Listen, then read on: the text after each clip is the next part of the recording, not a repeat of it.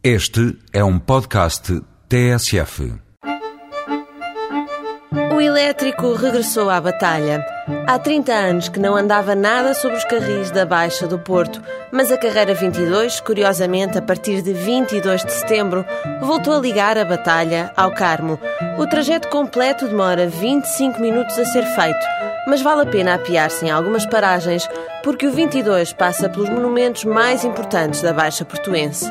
Logo ali, na Praça da Batalha, está o Teatro Nacional de São João e mais adiante vê-se a Igreja de São Ildefonso, com as suas paredes revestidas a azulejo. O elétrico continua a sua marcha pela rua mais comercial do Porto, a Rua de Santa Catarina, e aqui a paragem obrigatória acompanha-se de chocolate quente e croissants no famoso Café Majestic.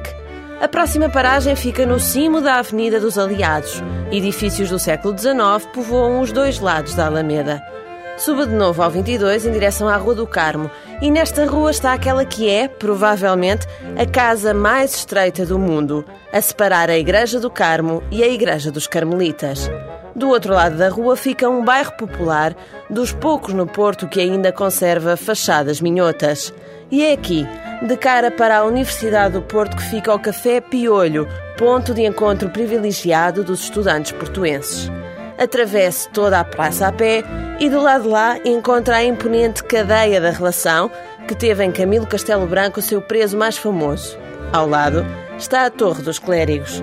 Novamente a bordo do 22, falta passar pela estação de São Bento e pela Sé Catedral. Depois começa tudo outra vez, porque o elétrico regressa à batalha.